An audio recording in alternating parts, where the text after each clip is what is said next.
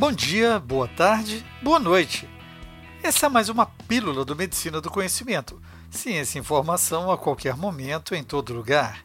Sou Pablo Guzmão, anestesiador. E como compartilhar é multiplicar, seguimos com uma dica rápida.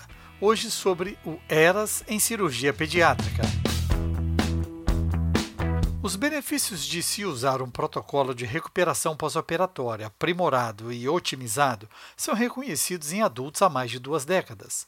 Ao manter a homeostase fisiológica e reduzir a resposta ao estresse para a cirurgia, os pacientes poderiam ter melhores resultados clínicos, incluindo uma redução no tempo de internação, menor custo e morbidade pós-operatória e, o que é melhor, maior satisfação do paciente. Para alcançar esses resultados, torna-se necessário o envolvimento de uma equipe multidisciplinar, considerando todos os aspectos da jornada cirúrgica pré, intra e pós-operatória.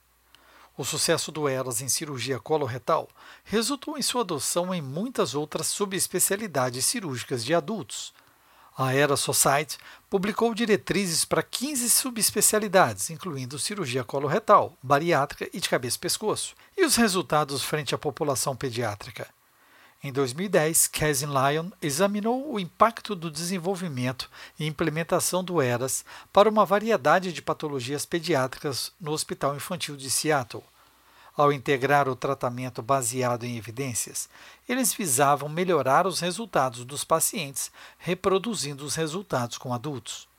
O estudo, que comparou 3.808 processos antes das admissões hospitalares e mais de 2.900 processos após as admissões, demonstrou uma queda nos custos, uma diminuição constante no tempo de permanência, uma tendência de melhoria do funcionamento físico, mas nenhuma diferença significativa nas taxas de readmissão em 30 dias.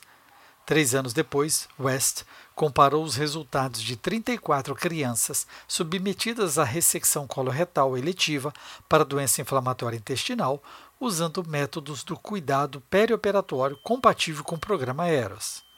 O tempo total de permanência no grupo pediátrico foi mais longo em comparação com o grupo adulto, 6 versus 9 dias.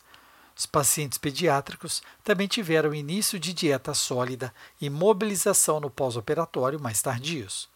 No entanto, não houve diferença no tempo de retorno da função intestinal, readmissões em 30 dias ou morbidade hospitalar total, sugerindo que a adoção de um protocolo sistematizado em cirurgia pediátrica pode sim resultar em melhora dos resultados. Em uma análise crítica, existem alguns argumentos a respeito do ERAS nessa população pediátrica. Há uma percepção de que teríamos menos a melhorar os resultados em crianças por passar a impressão de recuperação com menor morbidade e mortalidade associadas à cirurgia em comparação com adultos.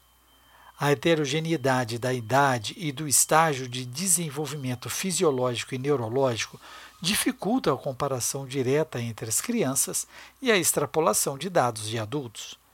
A falta de evidências de alta qualidade para a introdução de vários elementos em cirurgia pediátrica, por exemplo, profilaxia de tromboembolismo venoso um questionamento duro sobre a arte da medicina sendo perdido pela protocolização incessante, diminuindo a habilidade e a importância da opinião do médico. Há um impacto percebido do ERAS na redução da eficiência da sala de cirurgia.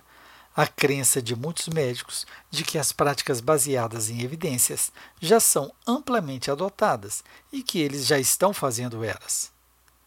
Preocupação de que a alta precoce possa levar a complicações que ocorrem em casa, com taxas de readmissão correspondentes mais altas.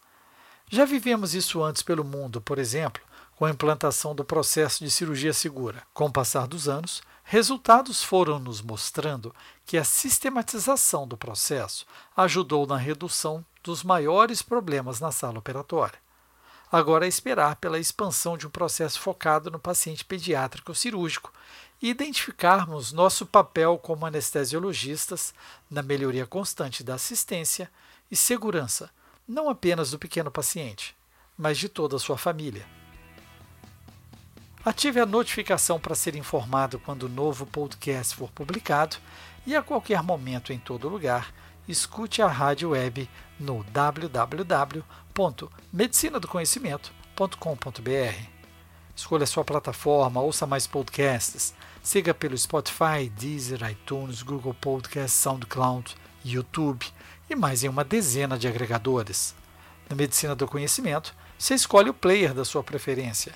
Entre no nosso canal do Telegram e venha participar do nosso ecossistema Mundo do Conhecimento. E é importante seu feedback. Compartilhe nas suas redes sociais, deixe seu like. Isso aumenta a divulgação do projeto. Além disso, você pode entrar em contato e sugerir o próximo tema. Fique ligado nas redes sociais Twitter, Facebook e Instagram Medicina do Conhecimento. Afinal, compartilhar é multiplicar.